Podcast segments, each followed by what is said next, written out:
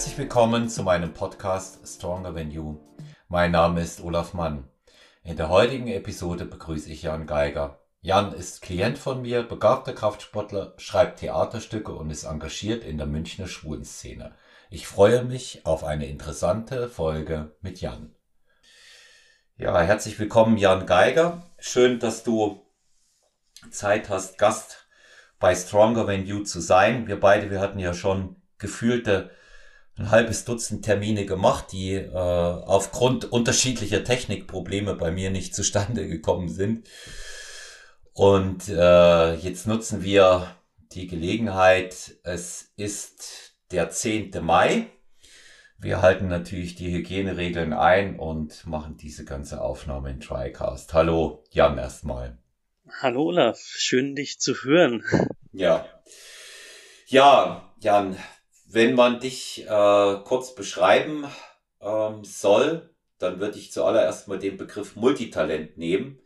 Wir beide haben uns im Gym kennengelernt und ja gut, das bist du. Also du bist äh, beruflich sozial engagiert und tätig. Du bist äh, schreibst Theaterstücke. Du führst Regie bei Theaterstücken, wenn ich Nein, das richtig. Regie Nein, nicht. Okay, gut.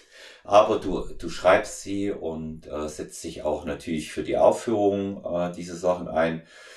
Du bist, ähm, so kann ich das sagen, seit äh, ich dich unter meine Fittiche genommen habe, ein begabter Kraftsportler, der äh, ordentliche Gewichte bewegt. Ja, und ich würde sagen, äh, klassisch, wie man das so unter Männern ähm, spricht, bist du aktuell gut im Saft und in der, in der, in der Blüte deines Lebens. Ja, erzähl äh, doch unseren Zuhörern und Zuhörern mal, wie du, wie du selber zum Krafttraining an sich gekommen bist, bevor wir uns zu den anderen äh, Dingen bewegen. Aha, ja, ich, ich habe gestern nämlich an die Aufnahme gedacht und habe dann drüber nachgedacht, wie ich das erste Mal ins, äh, ins ne, in ein Studio gegangen bin. Und damals habe ich in Nürnberg gewohnt tatsächlich für ein halbes Jahr und bin da, äh, habe im Biergarten gearbeitet und bin auch schon vor der Arbeit äh, dann ins äh, Gym gegangen und habe mich da angemeldet. Ähm, und äh, im Hochsommer war das, da war also nichts los morgens und äh, ich weiß noch, dass der mir, dass ich hatte natürlich keine Ahnung, was ich da mache, weil ich ähm, vorher noch nie, also ich wollte das immer machen, aber ich habe es mich nie getraut.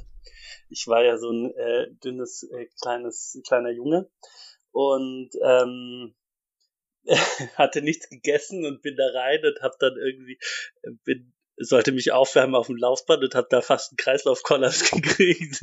Und er hat mir dann irgendwie so einen Energieriegel gegeben und gesagt, ich darf nie wieder zum Training kommen, ohne vorher was zu essen.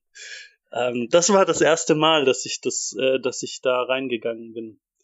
Das mhm. war witzig, weil das irgendwie immer was war, was ich machen wollte, aber mich äh, ganz lange nicht getraut habe. Bis ich Anfang 20 war, habe ich mich nicht getraut, das zu machen. Hm.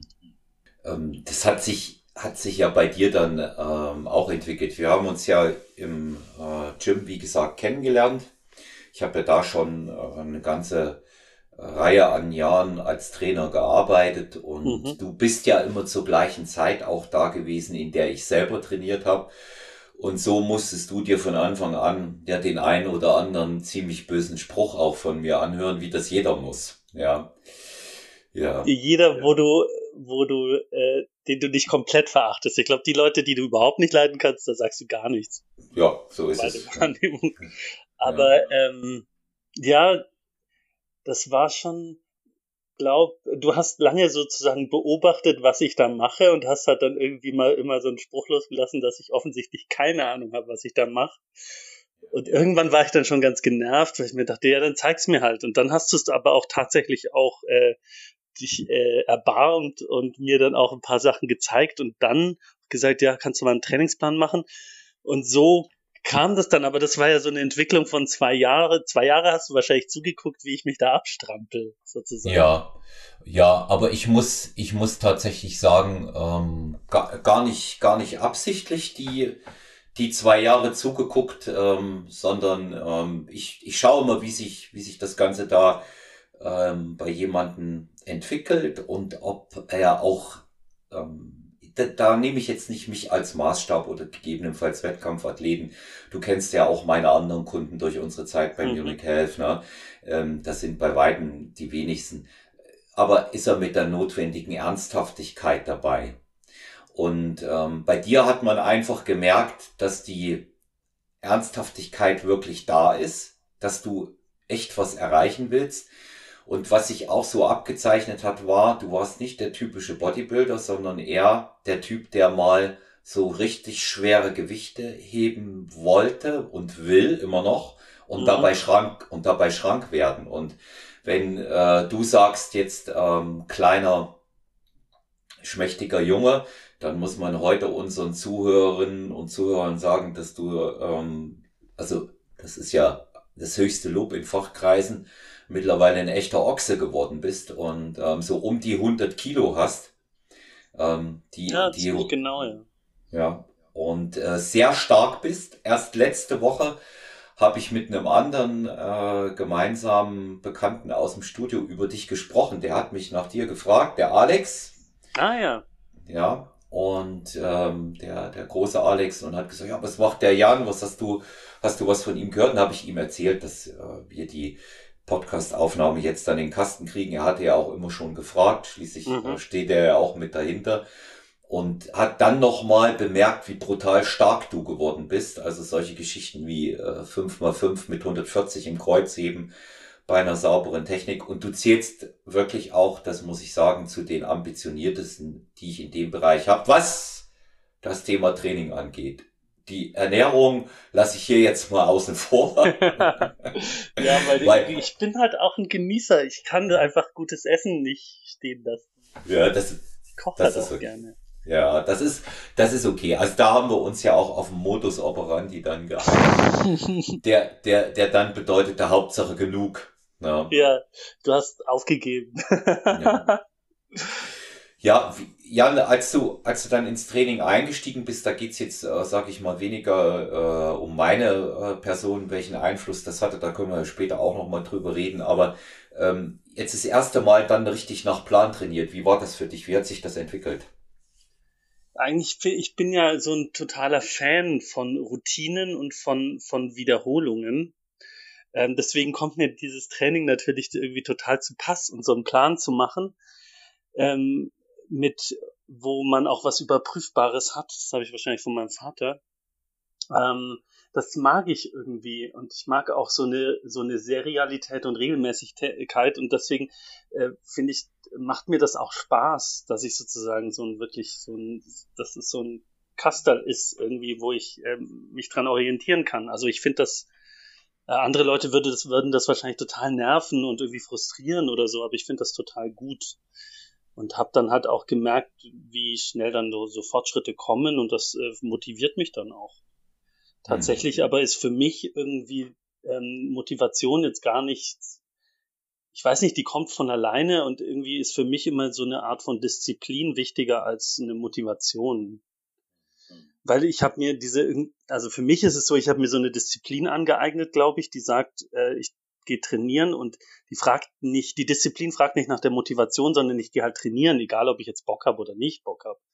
Und die Motivation, die kommt schon hinterher. So ist mein. Ja, ja, das ist, das ist, das ist auch das, was ich immer mit der äh, notwendigen Ernsthaftigkeit meine dabei. Na, ich habe ganz oft mit ähm, unterschiedlichen Gästen hier bei Stronger Than You schon über dieses Thema Motivation gesprochen. Auch mit Trainerkollegen. Und immer wieder stellt sich die Frage, wie gehe ich jetzt als Coach damit um, wenn ich gefragt werde, was motiviert dich, Olaf, wie kann ich meine Motivation verbessern? Da geht's mir wie dir, Jan. Ich kann diese Frage gar nicht beantworten so leicht. Ich würde immer sagen, ich habe nie ein Motivationsproblem, aber das ist natürlich genau das, was mein Gegenüber nicht hören will.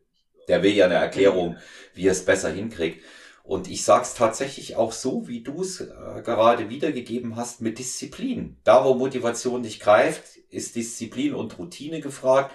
Ich gehe dahin und der Spaß, der kommt schon dabei. Auf der anderen Seite muss man auch sagen, wenn man nicht grundsätzlich äh, Freude daran hat, schwere Gewichte zu heben oder sich ins Training reinzuhängen, dann äh, kann man ja auch was anderes probieren und sich suchen. Ich behaupte ja. sowieso nicht, dass das das Nonplusultra ist. Ja, ja. Das, auf, das auf jeden Fall. Ich wundere mich immer, wie viele Leute äh, gerade jetzt auch in, in meiner Community, in der schwulen Community, da irgendwie ins Fitnessstudio gehen und eigentlich das halt nur machen für irgendeine Optik oder so, aber halt überhaupt keinen Spaß daran haben.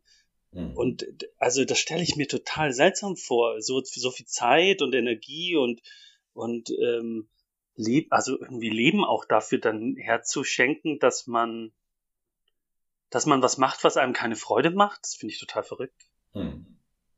Ja, mir, mir geht das genauso. Ich gehe wirklich hin, weil ich Bock drauf habe und äh, die paar Tage im Jahr, wo es mit Überwindung geht, dann äh, kommt der Bock schon äh, tatsächlich auch im Training selber.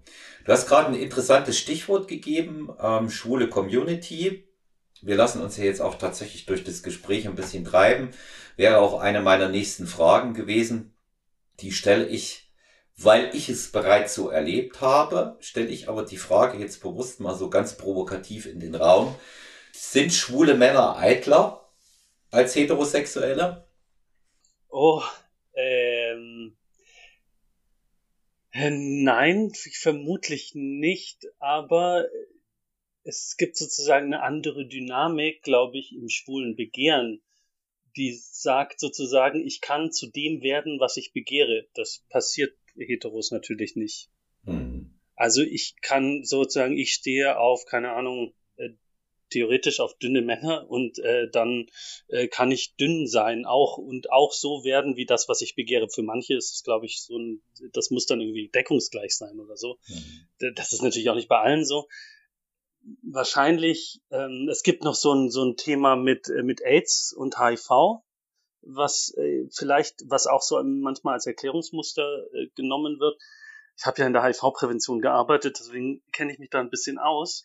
Ähm, die, die These geht sozusagen so, die, die AIDS-Krise als die große Pandemie des 20. oder die zweite große nach der spanischen Grippe ähm, hat sozusagen gemacht, dass äh, schwule Männer sind sozusagen reihenweise gestorben und sind ganz ausgemergelt und dünn irgendwie in der ähm, an AIDS gestorben. Und dadurch äh, durch Bodybuilding und durch ähm, nach außen sozusagen sehr lebendig, sehr muskulös, sehr äh, stark wirkend sozusagen konnte man hat man sozusagen ein Gegenbild geschaffen ähm, zu diesem Bild des des äh, schwachen, kranken, sterbenden Schwulen. Und deswegen wird das so gehypt in der schwulen Community, weil es sozusagen immer diese Assoziation mit Tod gab und man sozusagen da ein Gegen, eine Gegenbewegung war das sozusagen. Interessant. Also, ja. wo, wobei der, der Vitalitätsansatz dann auf einer anderen Ebene ja auch wieder äh, bei, bei heterosexuellen Menschen da ist. Ne? Ich habe ich hab die Frage jetzt deshalb gestellt, du weißt ja selber, dass ich viele Jahre schon ähm, eine ganze Reihe an, an schwulen Klienten habe. Und ich habe einfach die Erfahrung gemacht, dass die extrem körperbewusst sind. Jetzt hast du ja die Erklärung hierfür geliefert, die ich wirklich interessant und bemerkenswert finde. Ja, das ähm, ist eine, äh, eine Erklärung. Ne? Das ist ähm, ja, ja also ja, es, ich, es ich, ist auch in der schwulen Community natürlich gibt es auch einen großen ja. äh, großen Fokus auf Jungsein, auf Männlichkeit ist immer ein Riesenthema für schwule Männer. Man wird als schwuler Mann von der Mehrheitsgesellschaft abgewertet. Ne? So, mhm. äh, die sind alle feminin, die sind alle ähm, und äh, also es wird sozusagen so eine, man muss seine Männlichkeit immer beweisen auf eine Art so. Man muss mhm. beweisen, dass man wirklich ein Mann ist, so, wenn man schon sozusagen ähm, ja, auf gut Deutsch sich in den Arsch ficken lässt, dann muss man wenigstens auf anderem Weg sozusagen beweisen, wie männlich man ja ist. Mhm. Und das kann man dann sehr gut übers Aussehen machen. Und, ähm, und das ist dann auch noch so ein Erklärungsmuster, wo man sagt, okay, das ist, hat was mit einer Männlichkeit zu tun und mit einer fragilen Männlichkeit vielleicht auch. Ja. Mhm. Also ich habe ähm, die, die Erfahrung gemacht, dass äh, die schwulen Männer, mit denen ich jetzt im Training zu tun hatte, äh, eher immer besonders maskulin waren mhm. als, als, als feminin. Also auch vor allen Dingen von ihrer Optik, der Habitus dann ja. noch dazu. Äh, ich habe da eh äh, keine Präferenzen. Das ist, ähm, ist nur, ist mir persönlich nur aufgefallen. Es gibt ja auch eine ganze Reihe schwuler Männer in der Bodybuilding-Szene, wo es nicht so unter mhm. der Decke gehalten wird, wie beispielsweise beim Fußball. Die leben das auch nach außen, die zeigen das auch. Für die ist Bodybuilding beispielsweise eben auch auf der Bühne in der Präsentation eine besondere Form ähm, des Ausdrucks. Ja, sie, mhm. sie geben sich dieser Art Kulturistik sehr, sehr viel künstlerischer hin, als das möglicherweise äh, die anderen je tun würden. Mhm. Und ähm, ein gutes Beispiel dafür, ich hatte dich ja mal auf ihn aufmerksam gemacht, ist auch ein Coach und Freund, ähm, mit dem ich eng zusammenarbeite, der auch Guest-Host bei Stronger Than You ist, Nicolas mhm. Rojas. Ja, der auch äh, selber gay ist und ähm, einfach auch eine überragende äh, Präsentation zeigt und ähm, dort auch eine besondere Form der Darstellung hat. Und das ist äh, alles andere als unmännlich. Also deswegen mhm. ist meine, meine Wahrnehmung eher eine andere als die des, des Feminin. Aber gut, ich kann ja, kann, kann ja nur das wiedergeben, was ich sehe. Ja. Nee, da hast du natürlich recht, aber äh, also ich glaube, das ist äh, gar kein Gegensatz sozusagen zu dem, was ich sage, sondern dass eben viele schwule Männer beson besonders männlich wirken wollen, mhm. eben weil sie Angst haben, nicht als Männer gesehen zu werden. Ja. Weil ja. sie eben schwul sind und weil sie eben nicht dem, der heterosexuellen Norm entsprechen. Mhm. Also könnte es natürlich gilt sicher nicht für alle und so. Und ich glaube, das ist auch eine große, ähm, ja, eben, wenn man da so seine Form finden kann von wie will ich als Mann sein, weil man das ja auch als schwuler Mann sozusagen ein bisschen in Frage stellt, weil man ja nicht, man geht ja nicht den normalen Weg mit Frau und Kindern und äh, Reihenhaus, sondern muss sich dann ja irgendwie überlegen, wie will ich denn eigentlich meine Männlichkeit leben? Und das ist, kann total spannend und produktiv sein irgendwie. Ja, also das, das auf jeden Fall. Zumal ich ähm, dann natürlich auch äh, genauso äh, wie bei heterosexuellen äh, Klienten habe ich eben das auch bei Schwulen die Transformation erlebt. Ja, die, die physische, die physische Transformation, dass sie gekommen sind. Durchaus auch Leute mit, weiß ich nicht, 10, 12 oder mehr Kilo Übergewicht, und dann sind das äh, so äh, optisch so Hingucker auch gewesen. Das hast du dann halt auch gemerkt, ja. Mhm. Die selber haben es ja auch gemerkt, haben dabei, das bestätigt noch einmal, was du sagst, dieses schwule Mannsein, haben eben dann eben nach außen hin das auch sehr, sehr, sehr, sehr viel stärker mit ihrem persönlichen Eindruck auch äh, unterstrichen. Ne? Und da gibt es, da gibt es eine ganze, eine ganze Reihe, die wir kennen. Und ähm, wenn man wenn man mal zurückblickt, das war noch äh, bevor du in äh, zum Munich Health gekommen bist. In der Zwischenzeit wissen alle schon jetzt hier, die Stronger When You hören, habe ich ja nach elf Jahren das Studio gewechselt. Bin jetzt bei Movement Fitness. Aber be bevor bevor du zu ähm, Munich Health gekommen bist, war die Dichte an schwulen Mitgliedern sehr viel größer. Du kannst eigentlich sagen 80 Prozent. Echt? Gibt's da einen ja, Zusammenhang, ja. dass ich die vertrieben habe oder was? Nee, nee, nee, das, das, das liest, das liest so 14, 15 liest das nach. Ja, 2014, 15 wurde das weniger. Ähm, ich habe mich natürlich auch mit den äh, schwulen Jungs unterhalten, die ich kenne, die haben mir dann erklärt, dass das aber eher normal ist, dass man dann so, so weiterzieht. Ähm, anderer, ein anderer äh, schwuler Freund, der in einem Café arbeitet, hat gesagt, das ist aber natürlich mit einem mit einem lachenden äh, Auge, das ist äh, eine Maßnahme der Genderisierung, ja, dass man jetzt, dass man jetzt andere Stadtteile und Studios ins Visier nimmt. Nee, aber du, du hattest auch da, du hattest auch da, wie du so in jedem Studio auch an sich hast, hast du deine Paradeochsen. Die hast du sowohl äh, von, von der Hetero als auch von, von der schwulen Seite. Das ist in allen Studios so. Und aber hier bei Munich es halt extremer, weil das war rosa. War 80 Prozent rosa. Ne? Habe ich sofort gemerkt, als ich reingekommen bin. Ähm, ich, ich war nur ähm, wahnsinnig überrascht, weil ich auch schon zu einer Zeit in das Studio gekommen bin, wo es eher Usus war, dass schon auch ein paar mehr Frauen da sind, aber die meisten Frauen waren sehr viel älter. Ja. Und äh, du hast da schon auch ein paar äh, echte Typen, ein paar echte Hingucker auch gesehen, wo ich als äh, Coach auch gesagt habe, boah, richtig gut. Und war Jahr für Jahr immer für mich total interessant zu erleben. Also 2009 im November bin ich in das Studio gekommen und dann war ich ja sehr regelmäßig da und war dann immer interessant zu erleben ab 2010, wie sie sich alle auf den Christopher Street Day speziell vorbereitet haben. Ja. Ah ja, echt? Ja, ja, ja, ja, das hast du immer gesehen und die, die sahen dann, die sahen dann aber auch wirklich brachial aus. Also der eine oder andere hätte bequem auf den Bodybuilding-Wettkampf gehen können.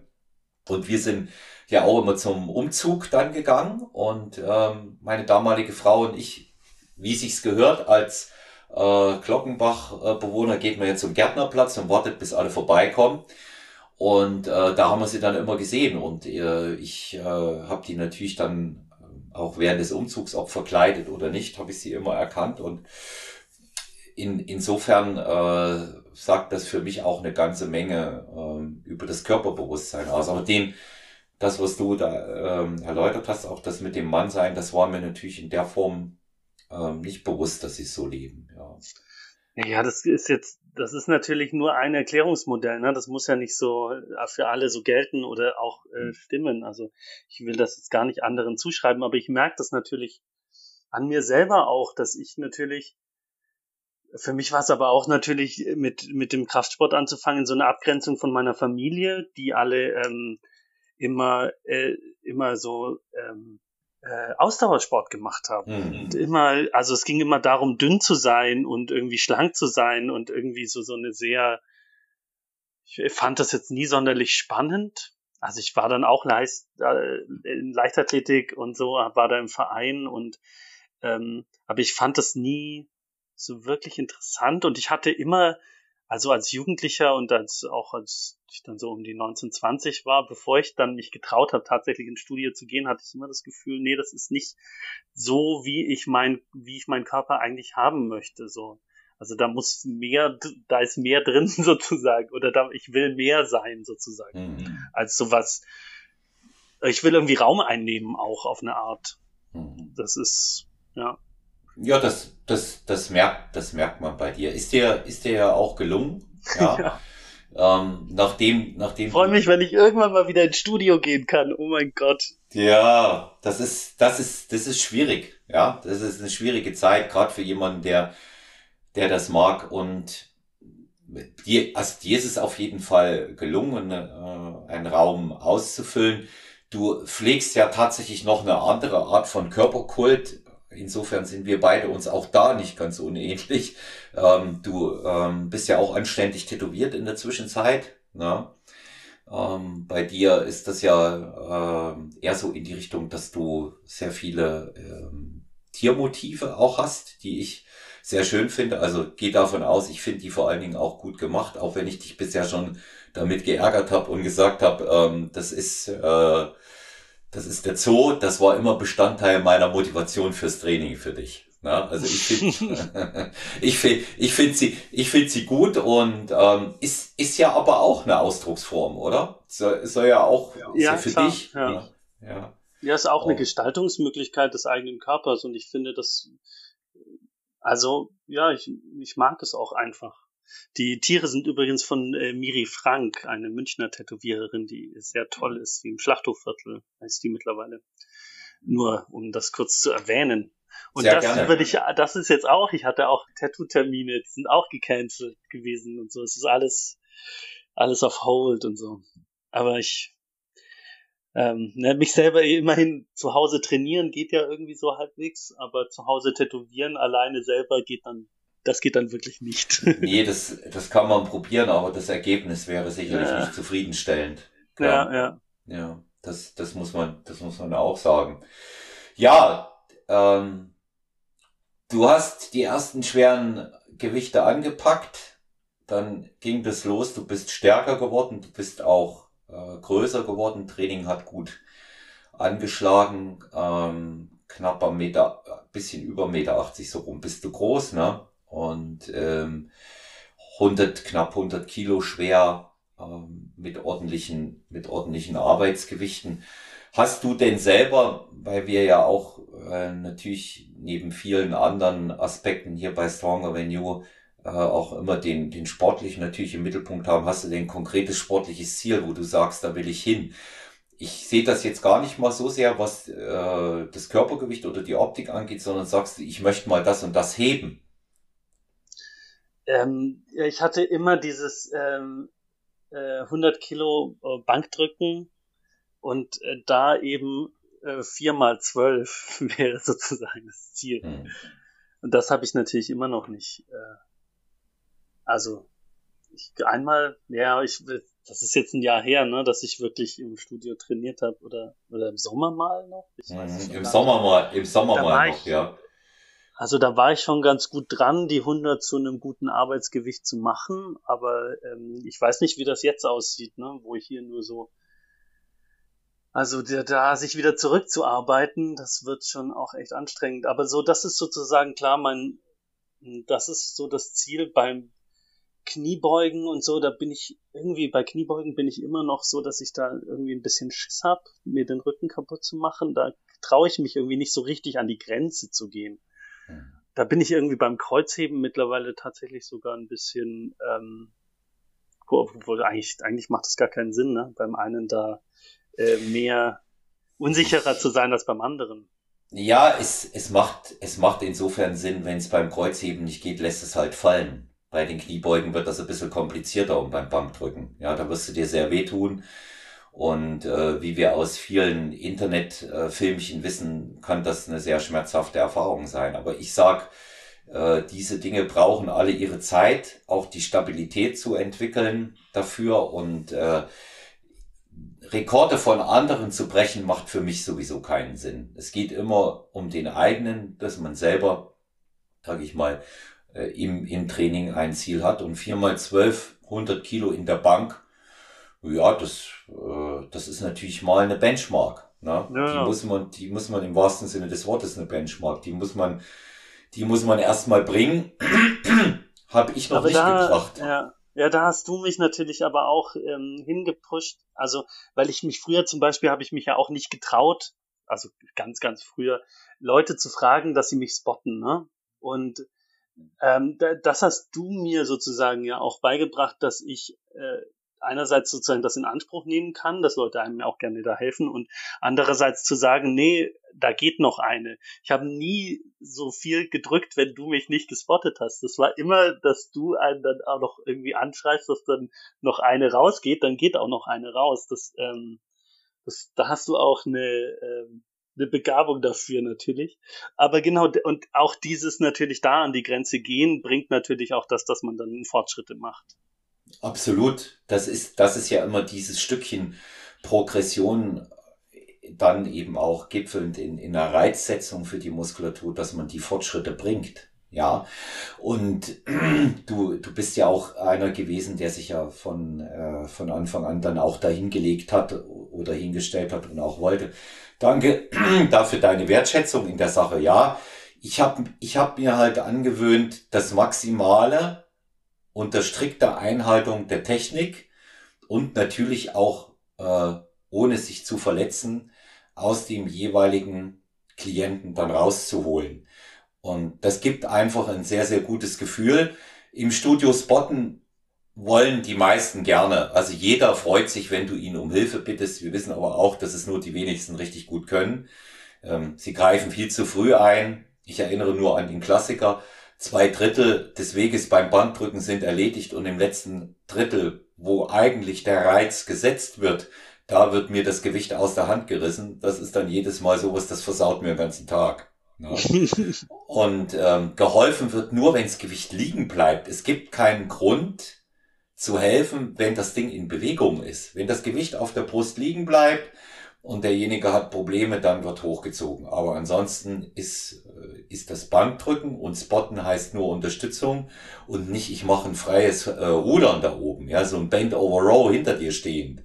Das ist, ähm, das ist mit Sicherheit nicht, äh, nicht die Idee, die dahinter steckt. Und ich bin mir sicher, dass du die vier mal zwölf dort auch schaffen wirst. Ähm, Habe ich noch nicht gepackt, muss ich dir dazu sagen. Also mein Nee, 4 mal 12 mit 100 war noch nicht. Mein Bestes waren 5 mal 8 mit 100. Das ist aber ja. auch ganz schön ordentlich. Ja, und ähm, da wollte ich, da wollte ich übrigens einen persönlichen Rekord vorbereiten damit. Da habe ich mehrere Wochen so trainiert. Ähm, ich wollte tatsächlich 20 mal 100 in einem Ritt drücken. Ja, 20 Wiederholungen in einem Ritt mit 100. Das erschien mir ähm, zum damaligen Zeitpunkt sehr viel vernünftiger, als zu versuchen, möglichst hoch mit dem Arbeitsgewicht zu kommen. Und ähm, bei 14, ich habe zweimal 14 habe ich äh, geschafft. Das war waren zwei unterschiedliche Rekordversuche und ähm, mehr mehr war da tatsächlich aber nicht drin, weil dann auch die die Muskulatur relativ äh, schnell sauer wird.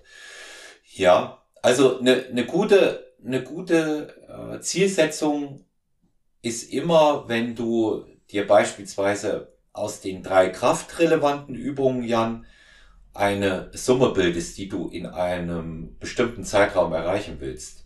Ja, also dass natürlich neben dem reinen äh, Training auf Wiederholung auch immer mal wieder ein Maximal- oder Submaximaler äh, Satz dazu gehört und man dann sagt, okay, ich probiere es mal aus, ich will bis so und so vierten ähm, 400 Kilo schaffen. Also setzt sich zusammen aus Kreuzheben, sagen wir mal, da traue ich dir sicherlich 160 zu. Bankdrücken 100 ist gesetzt, bist du mhm. äh, bei 260, also musst du nur noch 140 in der Kniebeuge schaffen. Ja. oh Gott. Okay, also, ja. Das wäre das wär dann drei Kraft-Dreikampf. Ja. Und das machen wir bis Ende des Jahres, oder wie? Ja, das, wär, das, das würde ich, das würde ich als gute Idee setzen. Ja, dass sich das natürlich verschieben kann und du wahrscheinlich dann irgendwo 180 ziehst und 110 drückst, wenn wir in den Maximalbereich gehen und dann eigentlich nur noch äh, um die 100 herum beugen musst, das steht ja auf einem ganz anderen Blatt Papier, weil sich diese Übungen ja immer mh, hm, ganz anders entwickeln, auch von ihrer äh, Dynamik im Training, als man das vorher sagen kann. Und wer nicht so gerne beugt, weil er ein bisschen Schiss beim Kniebeugen hat, was ich im Übrigen nachvollziehen kann, mit einer eigenen Rückenproblematik mittlerweile, der wird immer schauen, dass er mehr hebt und mehr drückt. Aber beides ist in Ordnung. Ja? Und du weißt ja, was ich sage. Hauptsache die Beine werden trainiert und Hauptsache die Übungen werden gemacht. Darauf kommt es letztendlich an. Ja. Ja, das ist ja das äh, gerade mein Credo für das äh, Zuhause-Workout hier.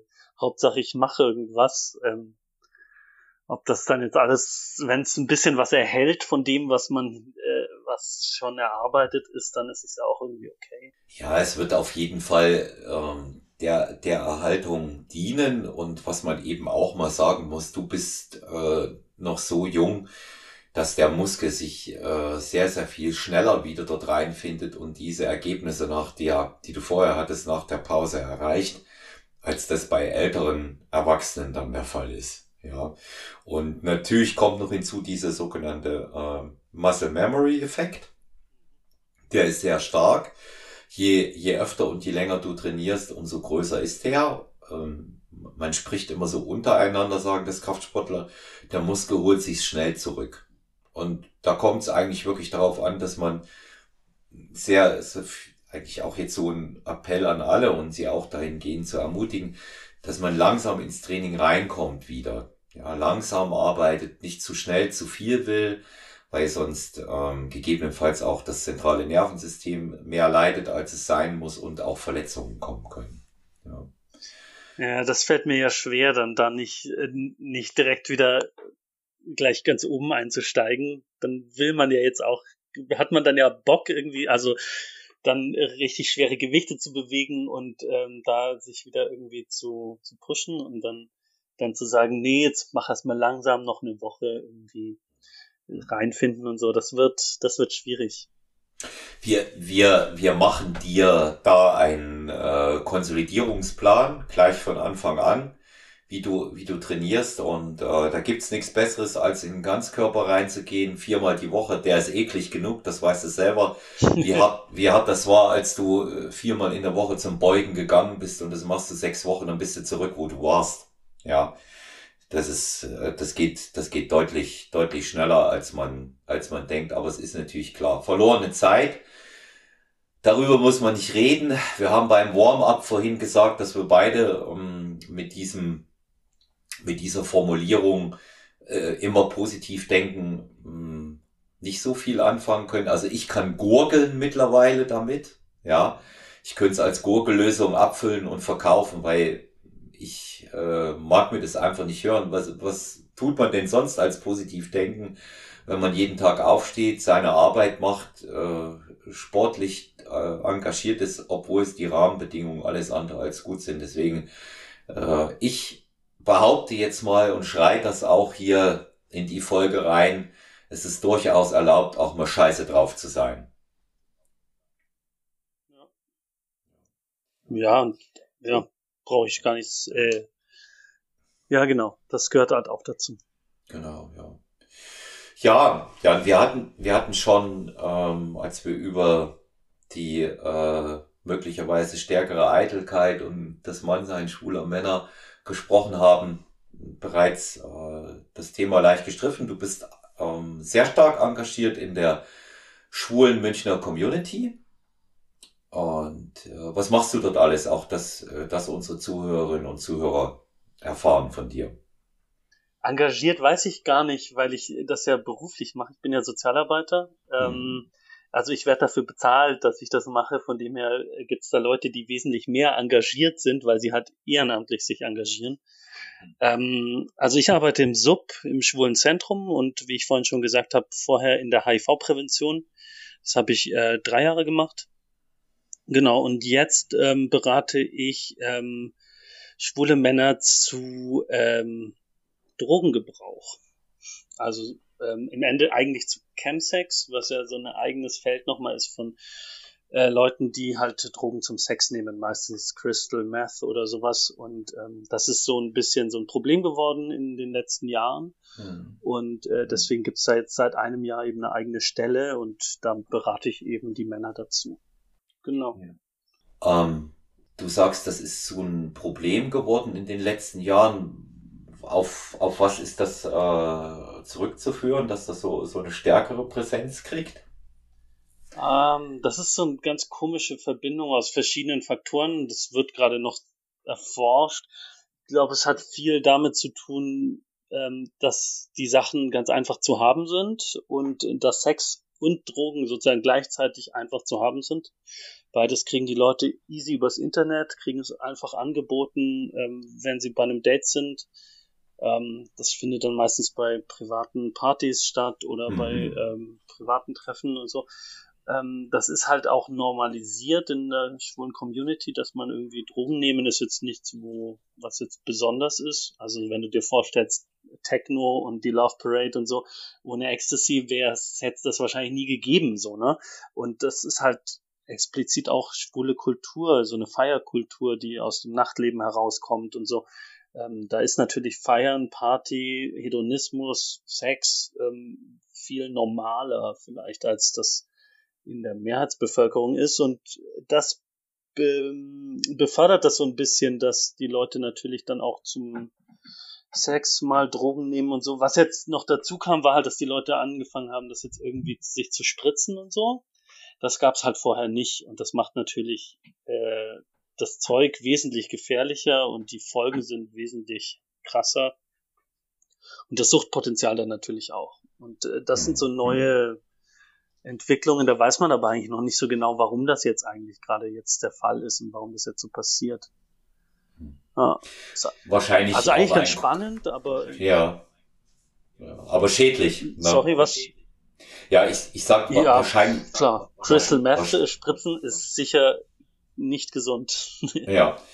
Äh, ist, ist eben halt auch mit, mit allen anderen äh, Drogen, Stimulantien so. Die Menge macht das Gift und Möglicherweise ist aber auch ähm, solche Dinge wie äh, Crystal Meth und meine, du arbeitest in der Drogenprävention, du weißt das dadurch auch viel besser.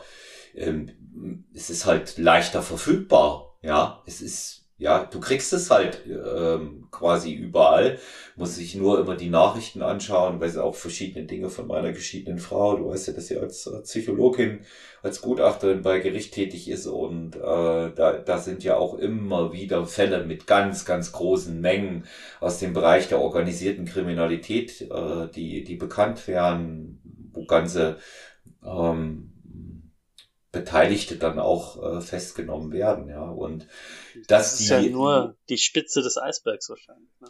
Ja, absolut. Und das natürlich die, die schwule Community gerne feiert, das ist bekannt und das ist auch gut so, gerade in unserer Ecke im Glockenbach. Ja, es ist ja nun ein, Gott sei Dank noch, wir wissen nicht, wie lange es so ist, ein Lokal am anderen. Früher waren es deutlich mehr. Ähm, und ja, da wird, da wird halt äh, tatsächlich auch äh, immer was genommen. Ich habe ja auch, es ist, es ist ganz witzig, ähm, ich hab ja, während du natürlich auch sehr viel junge äh, Leute aus eurer ähm, Community hast, habe ich ja auch sehr viele ältere äh, schwule Klienten, die es dann eben nicht mehr so mit dem Feiern haben, aber die halt auch sagen, ja klar, also früher haben es schon die Sau rausgelassen. Ja. Ja, und da, das, das gehört dann, das gehört dann auch zusammen. Du hast einen sehr schönen Begriff gesagt, den ich äh, selten höre, aber gut kenne. Hm, viele wissen um die Bedeutung dieses Begriffs leider nicht mehr. Das ist Hedonismus. Ja. Und ähm, ich finde das immer schön, wenn man äh, sowas auch noch hat. Das muss man jetzt nicht unbedingt in Verbindung mit Drogen sehen, aber Lebenslust und Leben genießen gehört auch einfach dazu. Und ich denke, da kann man auch eine ganze Menge noch lernen von Leuten, die loslassen, ja? Ja. Ja, ich würde jetzt auch gar nicht, ich will das auch gar nicht so skandalisieren oder so. Das klingt immer so, uh, die ganzen Schwulen nehmen jetzt äh, Crystal und ähm, und äh, vögeln die Nächte durch. So, das machen, das ist natürlich eine Minderheit, ne? Und nicht jeder, der das macht, hat gleich ein super krasses Problem oder so. Das ist ähm, also manche Leute machen das ein paar Mal und lassen es dann auch wieder sein und dann ist auch gut. Und manche haben halt vielleicht noch andere Sachen äh, mit sich rumzutragen und bleiben dann halt irgendwie drauf hängen oder kriegen, haben da dann ein Thema oder so, dass sie dann halt auch irgendwie bearbeiten müssen. Das ist auch nicht anders als bei, bei Heteros, ja. Die, die, die, die Abusneigung spielt eine große Rolle dabei und natürlich auch, ob ich das eine oder andere Problem habe, wie du sagst. Ja, das ist, das ist da nicht, da nicht anders, auch nicht stärker. Und es ist halt, ist halt gut, dass äh, generell dort äh, in Sachen Drogenberatung, und das will ich gar nicht von der sexuellen Orientierung abhängig machen, dass da was gemacht wird. Ja, es ist, ähm, ja, man hat halt so in so Befragungen irgendwie rausgefunden, dass die schwulen Männer sozusagen, weil es dann halt um den Sex geht, den sie da haben, irgendwie ist es für viele dann schwierig gewesen, in eine Drogenberatung zu gehen, wo man dann irgendwie dumm angeguckt wird, wenn man von äh, gewissen Sexpraktiken redet oder so oder überhaupt äh, von einer offenen Beziehung oder sowas, ne, was jetzt in der schwulen Community ja relativ normal ist oder es oft relativ oft gibt. Und äh, wenn man das dann alles erklären muss, immer noch, obwohl es das eigentlich irgendwie vielleicht einfach als Selbstverständlichkeit vielleicht gesehen werden sollte. Ähm, und deswegen gehen die dann nicht in die Drogenberatung und deswegen gibt es jetzt ein eigenes Angebot sozusagen, um da eben zielgruppenspezifisch was zu machen. Sehr schön. Ja, das ist ja, ist ja gut und äh, Sub ist ja ähm, auch bekannt dafür, äh, wunderbare Arbeit zu leisten in München und ähm, immer wieder auch äh, mit Leuten zu tun, die dort tätig waren oder sind und insofern ähm, beide kennen ja Christopher Knoll sehr, sehr gut auch, ne? Ja. Und der auch äh, Klient bei mir war oder noch ist und der, ja, der im, im Bereich der, der AIDS-Prävention als äh, psychologischer Betreuer arbeitet. Also alles auch ähm, sehr, sehr wichtige äh, Tätigkeiten, die große, große Bedeutung auch ähm, in, in eurer Community haben.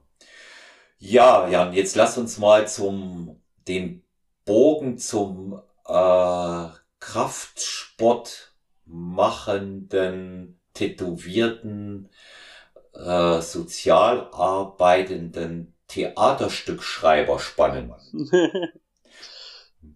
ja, ja. Wie kommt's dazu?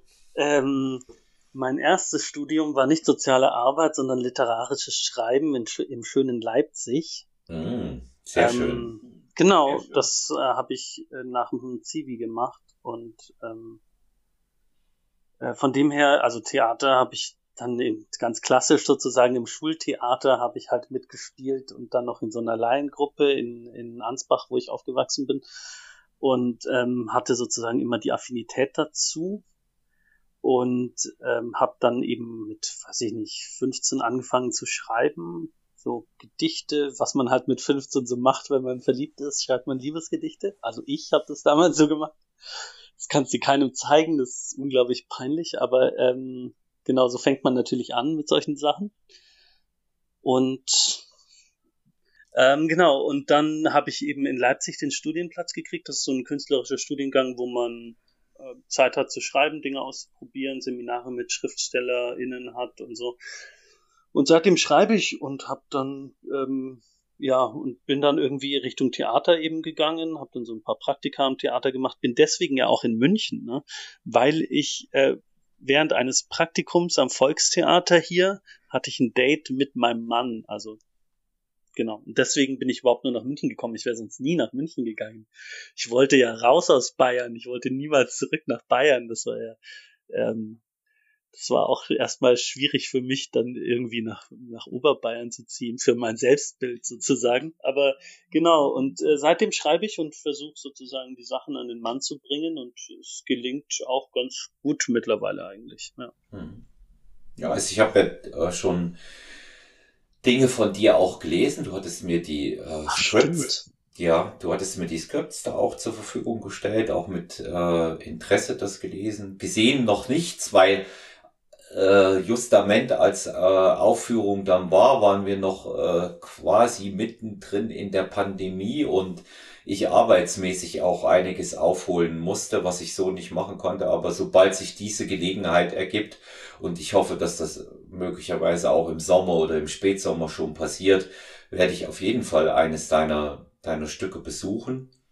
Und Im Juni soll es jetzt was geben, also Wiederaufnahme von dem vom September, wenn mhm. es denn passiert. Oder dann im Dezember, sage ich dir Bescheid. Mhm. Sehr, sehr, sehr, sehr gut. Was wird es im Juni geben, wenn dem so ist?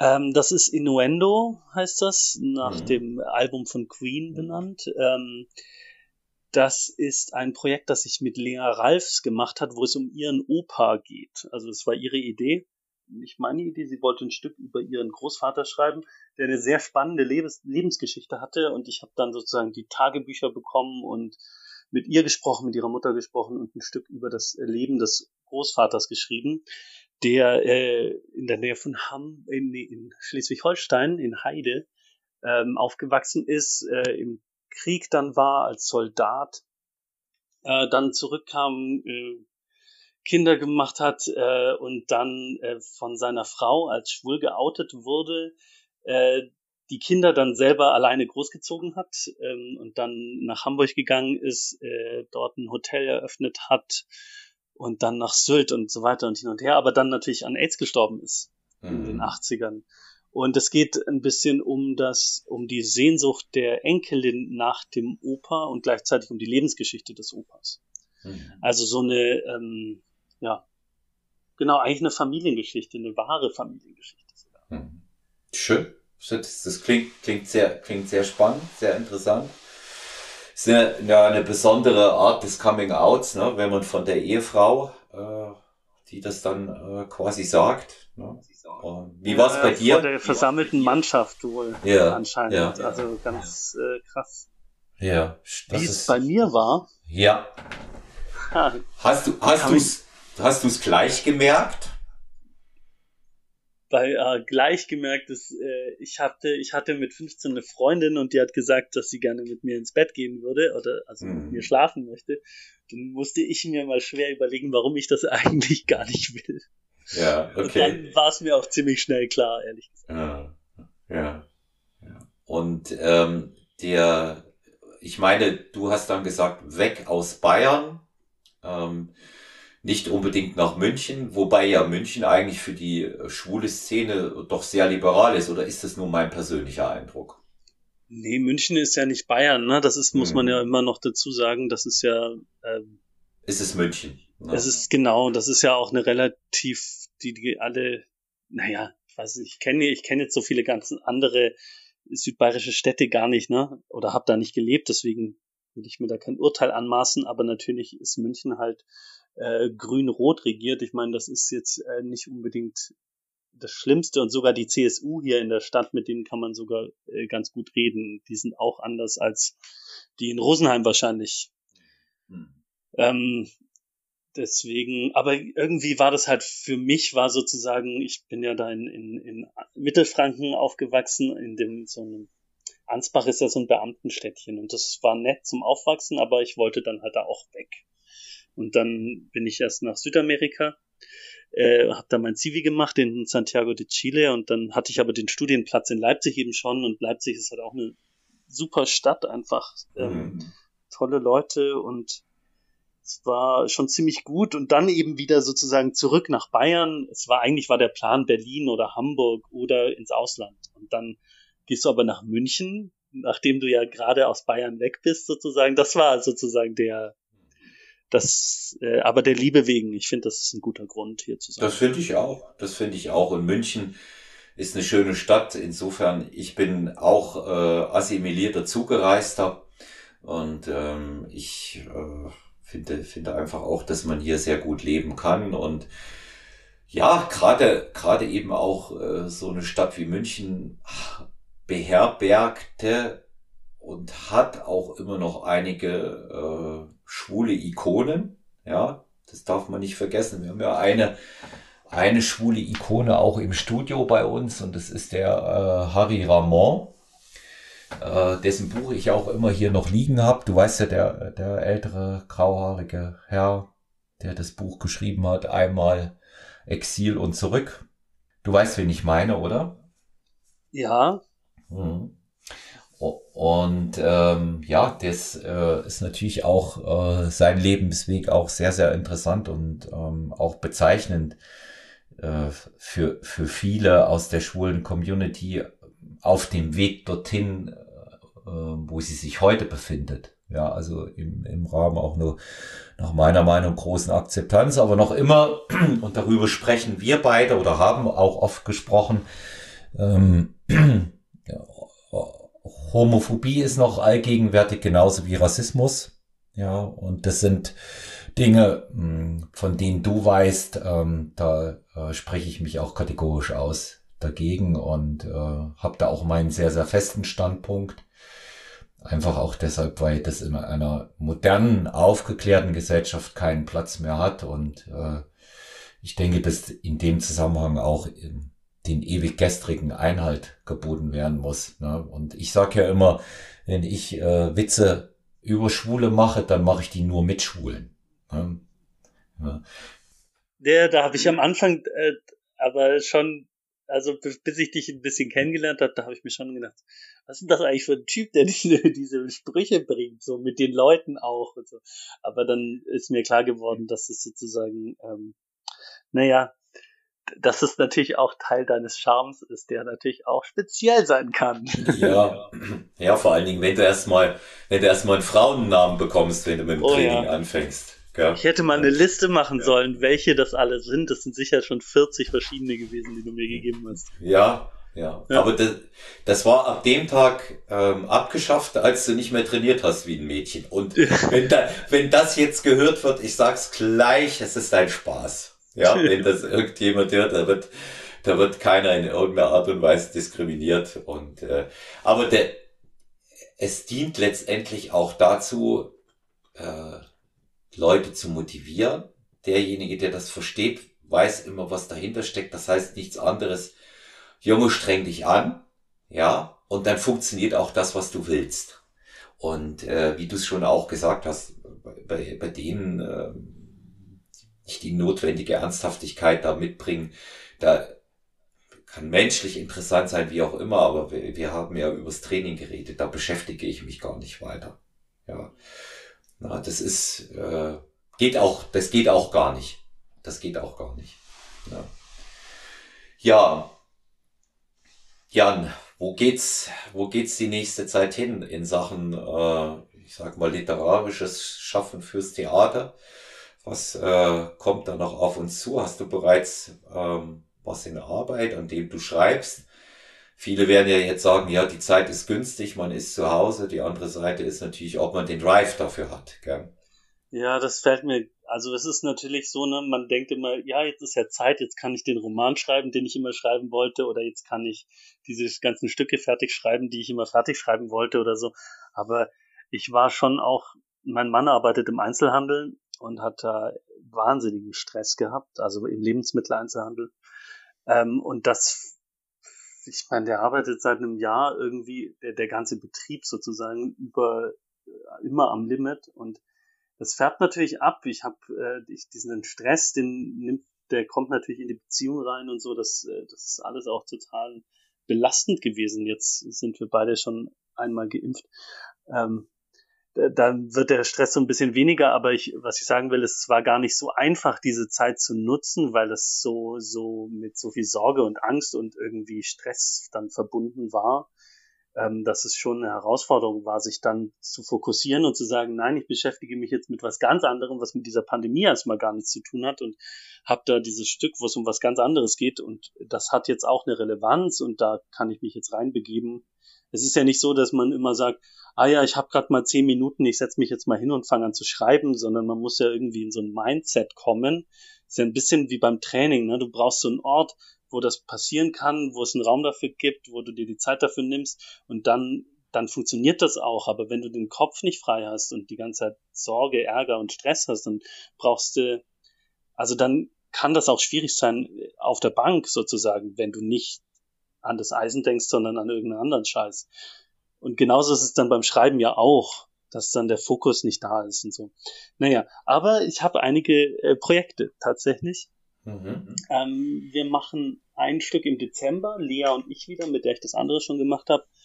Ähm, das wird ganz spannend. Das wird eine Art Requiem. Es geht natürlich ein Stück weit um Corona, aber auch um ganz viele andere Sachen.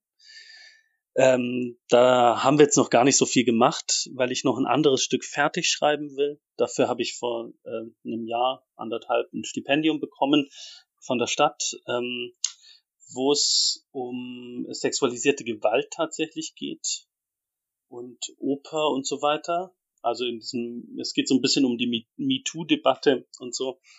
Mhm. Ähm, daran schreibe ich und dann gibt's jetzt im Juli ein Festival, das ich mitorganisiere. Ähm, das ist von so einem, ähm, das Atelier Monaco Festival, das ist in der Monacensia, also das ist das Literaturarchiv, die haben so eine Lesereihe. Und da machen wir ein dreitägiges Open Air Festival in Bogenhausen in dieser schönen oder an, im Garten dieser Villa mit äh, ganz vielen jungen KünstlerInnen aus allen literarischen Sparten. Da ist Comic dabei, da ist äh, Romane dabei, da sind Theaterleute dabei, da sind Lyriker dabei und ähm, Bands und weiß der Teufel was alles. Das wird total super im mhm. Juli. Mhm. Das klingt, klingt, klingt spannend, vor allen Dingen, wenn es Open Air ist, ist ja die Wahrscheinlichkeit, dass es stattfindet, selbst wenn wir jetzt noch über äh, einige Wochen hinaus äh, nach den Corona-Bestimmungen reglementiert sind, auch äh, da. So, und, mir die ganze Zeit die Daumen drücken, dass das Wetter passt. Das, das, das sowieso. Aber ich bin mittlerweile, was diese Sachen angeht, guter Dinge, weil ich ähm, in der vergangenen Woche eine E-Mail bekommen habe, nachdem ich vor zwei oder drei Wochen gelesen habe, dass die Wagner-Festspiele in Bayreuth stattfinden in diesem Jahr. Sie sind nicht abgesagt und man will sie durchziehen. Unter welchen Bedingungen ist noch nicht so ganz klar, aber die Leute, die ihre Karten vom letzten Jahr nur zurückgegeben haben und nicht das Geld ähm, zurückverlangt haben, werden ja jetzt bevorzugt bei der Kartenvergabe. Und man hat mir auch Karten bereits angeboten. Also in dem Zusammenhang bin ich äh, wirklich guter Dinge, dass solche Sachen klappen werden. Ähm, wir haben ja jetzt auch schon die Signale, dass die bei, bei sinkender Inzidenz machen die Biergärten auf, Theater macht auf, die Kinos machen auf. Ähm, nach äh, meinem Dafürhalten wäre es jetzt erstmal folgerichtig, dass dann auch die Studios endlich aufmachen. Bitte ja. ja.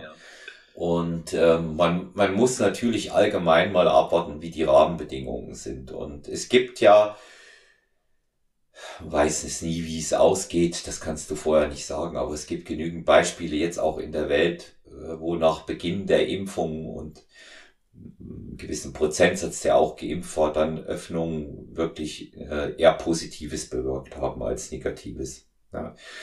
Und hoff, hoffen, hoffen wir, dass es bei uns äh, recht ähnlich, recht ähnlich auch ähm, passieren wird und äh, können wir uns ja auch auf das freuen, was du, was du in der nächsten Zeit machst. Ne? Ja, wir sollten auf alle Fälle mal besprechen, wie wir dein äh, Kraft-3-Kampf-Ziel bis zum Jahresende formulieren. Mhm. Und ähm, ich bin mal, ich bin mal ganz gespannt, auf was für eine Zahl wir kommen und äh, um wie viel Kilo wir das am Ende des Jahres übertreffen werden. Ja, wahrscheinlich, ich habe sogar mal, ich habe mit dem Gedanken gespielt, ob ich dann doch mal einen Ernährungsplan mit dir machen soll, damit ich paar Kilos vielleicht verliere. Aber ich halt, konnte mich noch nicht dazu durchringen, ehrlich gesagt. Hm. Naja, gut, äh, da, da rate ich dir, jetzt bin ich jetzt mal wieder so böse wie früher, dann nutzt doch mal einen von den drei Ernährungsplänen, die du schon hast von mir. Ah, ja. verdammt. das wäre ja zu einfach. Das, genau. Aber wenn, wenn das soweit ist, äh, tasten wir uns da auf jeden Fall ran. Auf jeden Fall, eins ist wichtig, du solltest eine Benchmark kennen, die ich gebrochen habe. Ich habe während der Pandemie das Doppelte meines Körpergewichts beim Kreuzheben gezogen. Ja, also das waren äh, an dem äh, Tag waren es 168 Kilo, ließ sich nicht anders auflegen hatte, als ich das gezogen habe, 82,7 selber und mein Ziel war es für dieses Jahr das doppelte Körpergewicht. Jetzt habe ich aber gemerkt, wie gut das geht und deswegen nehme ich mir jetzt vor, dass ich acht Wiederholungen im doppelten Körpergewicht mache. Beim, beim Banddrücken bewege ich mich aufs eineinhalbfache. Da fehlt noch ein bisschen was. Da ähm, sind auch immer mal wieder so ein paar kleine Zipperlein im Weg, weiß selber, Schulter tut mal weh und solche Geschichten. Kniebeugen lasse ich aus das kann ich aufgrund äh, meiner Rückenproblematik, äh, will ich es auch gar nicht mehr versuchen. Ja, das ist, das ist, das ist einfach durch. Also insofern, insofern äh, denke ich, ähm, dass wir dir ruhig die 400 auf die Fahne schreiben können. Ja, ja, der, der ist, ich finde, ich bin immer fasziniert davon, wie du, wie du das alles durchziehst. Ähm, das ist nochmal eine ganz andere Art der Stärke, habe ich immer das Gefühl, dass ich da aber ich denke dann auch immer, du, ich meine, du bist Trainer, du machst es als Profi, ich mache das halt vor der Arbeit und ähm, ich muss, äh, ich muss mich dann nicht unbedingt die ganze Zeit so extrem vergleichen. Ich glaube, das tut auch nicht gut, sich immer dann. Also man macht das ja dann automatisch irgendwie, dass man sich dann immer so vergleicht. Andererseits sollte, sollte man, glaube ich, immer mal wieder hinterfragen, wie sinnvoll das ist und die Ziele so setzen, dass man sich selber damit wohlfühlt irgendwie. Hm. Das ist richtig. Ist richtig. Ich, ich selber ähm, vergleiche mich da, ähm, auch was die Ziele angeht, gar nicht mit anderen. Du hast das in, in dem Nebensatz jetzt auch sehr gut gesagt, dass einerseits das auch wirklich für sich selber tun und die, die Zielsetzung äh, ist für mich, was mir immer bei anderen imponiert im Vergleich, das sind so Dinge wie Arbeitsethos. Ja, oder, oder dass eben doch noch einer von mir aus, ich werde 53 und doch noch einer mit 60 äh, genauso zieht und, und äh, einen guten Look hat dabei. Ja, aber da, da imponiert mir immer mehr, ähm, was, was derjenige bereit ist, dafür zu investieren. Und du hast recht, das ist schon als Trainer bin ich da Profi und als Trainer und das sage ich immer wieder auch neuen Klienten und auch äh, denen, die schon länger bei mir sind, ganz egal welchen Look gegebenenfalls meine Klientin oder mein Klient bevorzugt, Jan als Trainer habe ich auch wie ein Trainer auszusehen. Das ist wichtig, ja. Und ähm, die, der, der, der Grad äh, der Identifikation mit dem, was einer vorlebt, ist äh, sportlich genauso wie in allen anderen Bereichen gegeben. Ja, und deswegen ähm, gebe ich auch da Tag für Tag äh, immer das Beste, dass meine meine Klienten das auch bei mir sehen und wissen, ah, okay, der macht's auch so. Ja, also frei nach dem äh, Motto, dass ich äh, das auch lebe, was ich predige. Ja. Mhm. Ja, genau, sonst, sonst ist man ja auch nicht authentisch in dem Sinne, wie das für einen Trainer sicher auch wichtig ist. Ja, genau.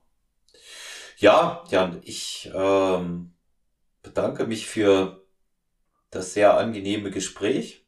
Hat mich noch einige andere Dinge und natürlich die Zuhörerinnen und Zuhörer, die dich nicht kennen, generell erstmal vieles erfahren lassen, was ich noch nicht wusste. Mhm. Und war sehr schön, dass du dir die Zeit genommen hast. Ja, Dann, danke für die Einladung. Sehr gerne. Dass wir es endlich geschafft haben. Ja, ich freue mich, ich freue mich darüber und lag ja an mir, das nicht geklappt hat. Und ähm, wer Fragen zu der Episode mit Jan Geiger hat, sich gegebenenfalls auch ähm, von Jan einmal ähm, über seine Projekte genauer informieren lassen will, der kann sich bei Jan gerne selber melden. Mr. Johnny Egg auf Instagram. Und ähm, dort könnt ihr eine Nachricht bei ihm hinterlassen, gerne Kontakt aufnehmen, selbstverständlich auch mich anschreiben über Stronger Than You Podcast odermann.olaf. Natürlich für die vertraulichen Dinge immer personal-trainer at gmx.eu. Gerne Feedback da lassen, abonniert uns, schreibt uns, wenn ihr etwas wissen wollt, wenn ihr Fragen zu Sachthemen habt. Und nach wie vor gilt 01737739 Hinterlasst mir eine Sprachnachricht. Wie kommt ihr durch die Pandemie? Wo könnt ihr Unterstützung gebrauchen? Wie geht's euch aktuell mit bestimmten Themen äh, Sport und Mindset und Ernährung 01737739230. Ich bedanke mich ganz herzlich, wünsche euch allen einen schönen Tag, bleibt gesund, euer Olaf.